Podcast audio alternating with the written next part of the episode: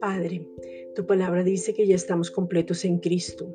Es por eso que te pedimos en el nombre de Jesucristo que tengamos una revelación más profunda de esa palabra, que desde la paternidad estemos confiados, seguros, amados, porque tú nos sustentas, nos das el alimento a tiempo, nos nutres, nos provees, nos das una posición diferente, siempre nos has cuidado, has tenido responsabilidad en todo y en Cristo ya estamos completos para no tener un falso amor, una falsa ilusión, buscar completarnos en algo, alguien o un deseo.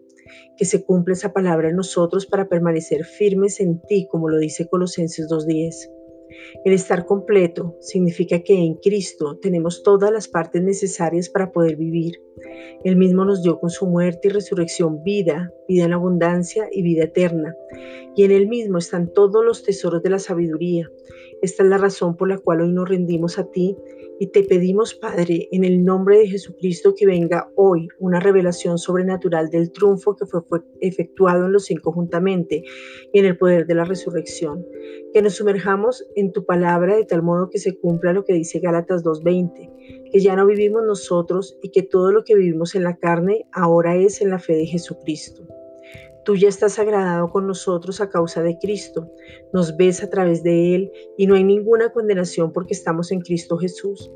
Hoy queremos tener un encuentro personal contigo donde seamos transformados, donde haya más intimidad, donde nos encontremos en la escritura y tú nos hables de una manera que podamos entender y comprender y nos volvamos expertos en la palabra de justicia para madurar, como lo dice Hebreos 5:13. Gracias Padre. thank you